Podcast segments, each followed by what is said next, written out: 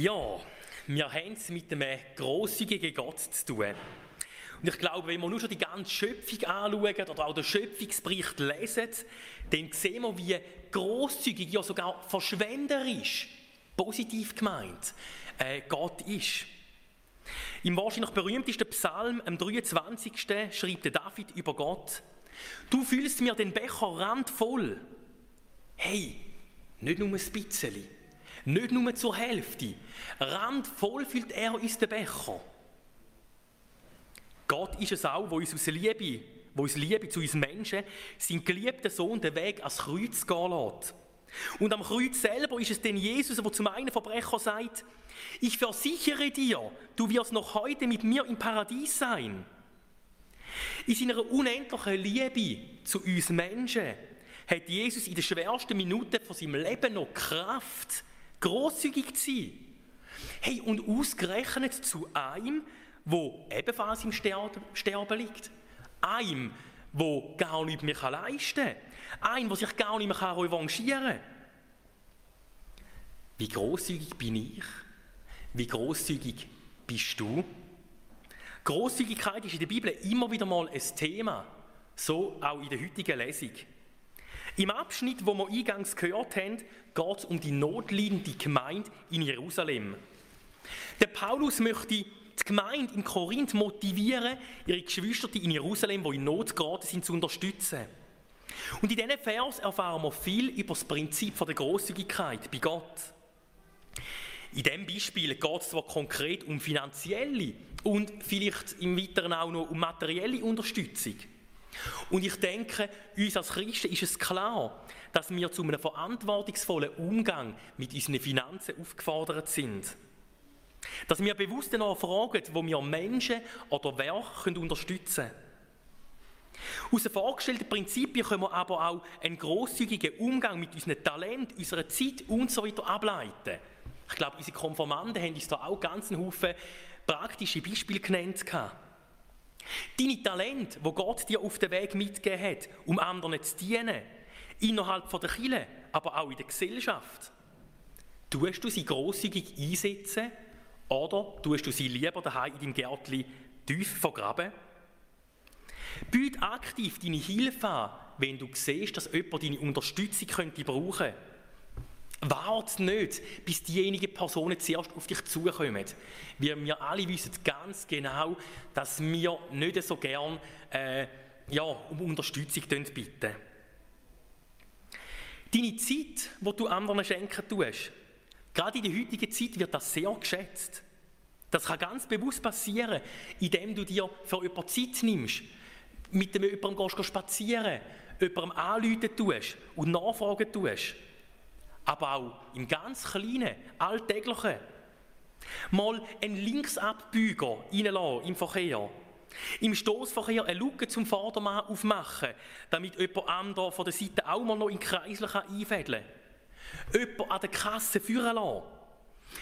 Das sind ein paar Sekunden oder Minuten von unserem Leben, von unserer Zeit, wo von jemand anderem einen riesengroßen Unterschied ausmachen können. Und dazu können beitragen, dass aus einem anfänglich vielleicht eher schlechten Tag ein mega guter Tag kann werden Ein grosszügiger Lebensstil ist auch ein Ausdruck von unserem Vertrauen auf Gott. In Vers 6 in Kapitel 9 vom 2. Korintherbrief heißt es, Denkt daran, wer spärlich sät, wird nur wenig ernten. Aber wer mit vollen Händen sät, auf den wartet eine reiche Ernte großzügig sein, hat viel mit Glauben und Vertrauen zu tun. Wenn ich darauf vertraue, dass Gott aus dem, was ich gebe, etwas machen kann, dann gebe ich doch umso mehr. Allzu gern schleichen sich aber da vielleicht auch Zweifel ein. Ja, der andere schätzt es ja vielleicht sowieso nicht so recht, wenn ich mir Zeit für ihn nehme. Oder vielleicht auch, das Geld kommt ja sowieso nicht vom, beim Hilfsprojekt an, was soll ich denn da überhaupt spenden? Macht ja eh keinen Unterschied. Das können je nachdem nachvollziehbare Überlegungen sein. Aber vielfach sind es doch einfach auch bloße Ausreden.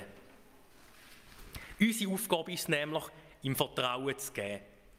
Was Gott daraus macht, das können wir getrost in seine Sache sein lassen. Denn das ist seine Aufgabe. Sind wir bereit, mit vollen Händen zu säen? Vielleicht auch dann, wenn wir genau wissen, dass die Ernte nicht uns selber, sondern anderen wird zuteil werden. Wenn ich großzügig bin, dann vertraue ich darauf, selber nicht zu kurz zu kommen. Und das werden wir auch nicht. Weil in Vers 8 heißt es, er, also Gott, hat die Macht, euch so reich zu beschenken, dass ihr nicht nur jederzeit genug, genug habt für euch selbst, sondern auch noch anderen reichlich Gutes tun könnt. Gott gibt uns, damit wir können weitergeben können. Denen, die weniger haben als wir. Denen, die unsere finanzielle Unterstützung, unsere Zeit, unsere Hilfe oder was auch immer brauchen. Und Gott sorgt dafür, dass wir da dabei selber nicht zu kurz kommen. Der schöne Nebeneffekt von unserer Großzügigkeit ist, sie wird nicht unbemerkt bleiben. In Vers 12 heißt es nämlich, dieser Liebesdienst soll ja nicht nur die Not der Gemeinde in Jerusalem lindern, sondern darüber hinaus viele Menschen zum Dank gegen Gott bewegen. Also, wenn wir die Not von einer anderen Person lindern, dann kann es passieren, dass sie das Wort wörtlich als ein Geschenk vom Himmel anschauen. Kommt jemandem unsere Großzügigkeit zuteil, wo in Not ist, sich einsam im Stich gelassen fühlt oder was auch immer, dann kann das sein Glauben an die Menschen wiederherstellen. Ja, sogar mehr als das. Wer weiß? Vielleicht erhebt die Person sogar das erste Mal in ihrem Leben ihre Hände zum Dank zu Gott. Großzügigkeit einer bedürftigen Person gegenüber ist also nicht nur ein Zeichen von menschlicher Liebe, sondern auch von der Liebe von Gott. Und unsere Großzügigkeit bewirkt, dass Dankgebet zum Himmel aufsteigt, zu Gott. Ich finde das eine mega geniale Vorstellung, dass unsere Freigebigkeit kann bewirken dass sich Menschen Gott zuwenden. Seit langem vielleicht wieder mal oder vielleicht sogar das erste Mal. Tue ich spärlich säen oder sähe ich mit vollen Händen? Ich finde, der Paulus gibt uns einen guten Maßstab, wo wir an uns selber können anlegen können, indem er in Vers 7 folgendes schreibt. Jeder soll so viel geben, wie er sich in seinem Herzen vorgenommen hat. Es soll ihm nicht leid tun und er soll auch nicht nur geben, weil er sich dazu gezwungen fühlt. Gott liebt fröhliche Geber.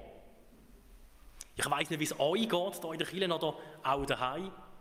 Ich persönlich finde das mega entlastend. Aber der Vers darf natürlich nicht zu einer billigen Ausrede werden. Ich bringe ein Beispiel. Es wird Manpower verlangt, 500 äh, Stühle in den Mehrzweckhallen aufzustellen. Hoffen wir, dass wir bald wieder solche Zeiten dürfen erleben Und wer Zeit und die nötige körperliche Verfassung hat, der soll jetzt nicht warten, bis Gott ihm irgendwie den Dienst aufs Herz legen tut.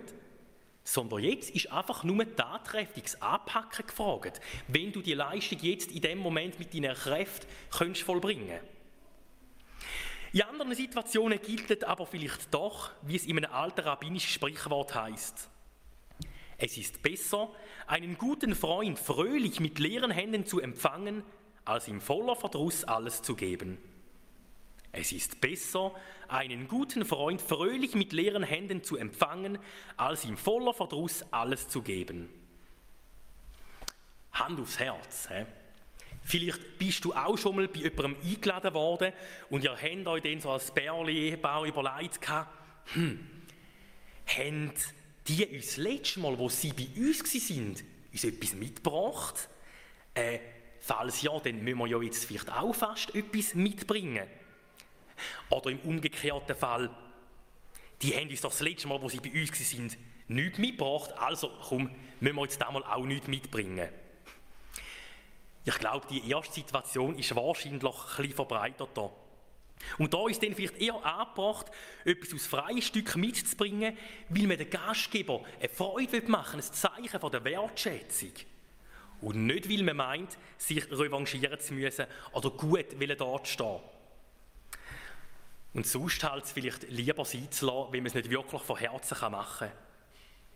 Ich denke ganz fest, wer grosszügig sein will, der darf nicht berechnend sein. Seien wir mit vollen Händen und vertrauen wir darauf, dass Gott etwas Gutes daraus zu machen vermag. Wer auf diese Art bereitwillig geht tut, der darf sich der Liebe von Gott sicher sein. Und jeden anderen genauso. Amen.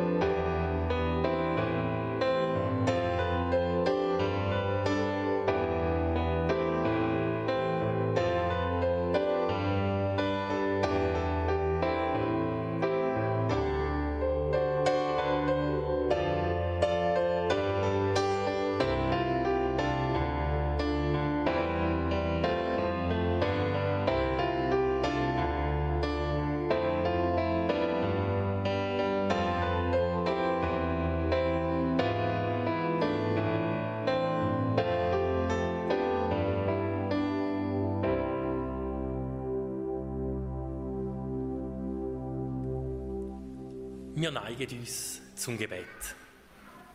Oder warten wir schnell bis Höckeln, die Kleinen. ah, gut. Wir beten miteinander. Großer Gott, wir danken dir dafür, dass du ein großzügiger Gott bist und uns im Überfluss gibst. Danke, dass wir in einem Land leben dürfen, in dem es immer noch vielen Menschen finanziell gut geht. Danke für all unsere Begabungen, mit denen du uns, mit denen du uns ausgestattet hast. Danke auch für die freie Zeit, die uns täglich zur Verfügung steht. Wir bitten dich darum, dass du uns durch deinen Heiligen Geist zeigen tust, wer finanzielle Unterstützung braucht, wenn wir mit unseren Begabungen helfen können und wenn wir von unserer Zeit sollen schenken Mach du uns, ob klein oder groß, zu Menschen, wo wie der kleine Igel grosszügig zu anderen sind und gern teilen tun.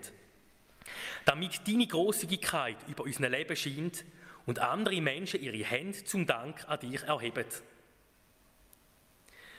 Wir bitten dich für alle Menschen, die unter Einsamkeit, Krankheit, Arbeitslosigkeit, Verlust von lieben Menschen oder anderem leiden. Sei du ihrem Tröster ihre Stärke und ihre Hoffnung.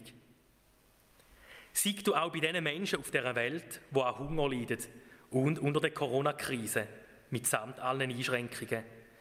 Bei Menschen, die Krieg erleben müssen. Sieg du besonders auch bei all denen, die wegen ihrem Glauben an dich verfolgt werden. Hilf ihnen, an dir festzuheben und schenk du ihnen deinen Frieden. Erweist du dich auch ihnen als ein grosszügiger Gott. Und in einer Zeit der Stille bringen wir jetzt unsere ganz persönlichen Anliegen vor dich.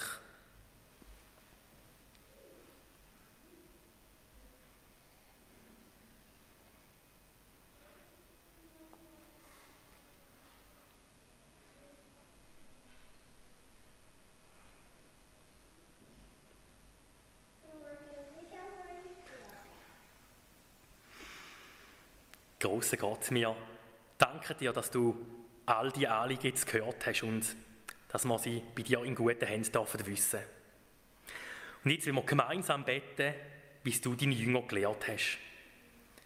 Unser Vater im Himmel, geheiligt werde dein Name, dein Reich komme, dein Wille geschehe, wie im Himmel, so auf Erden. Unser tägliches Brot gib uns heute und vergib uns unsere Schuld, wie auch wir vergeben unseren Schuldigern.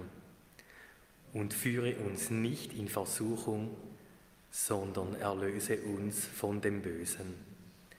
Denn dein ist das Reich und die Kraft und die Herrlichkeit in Ewigkeit. Amen.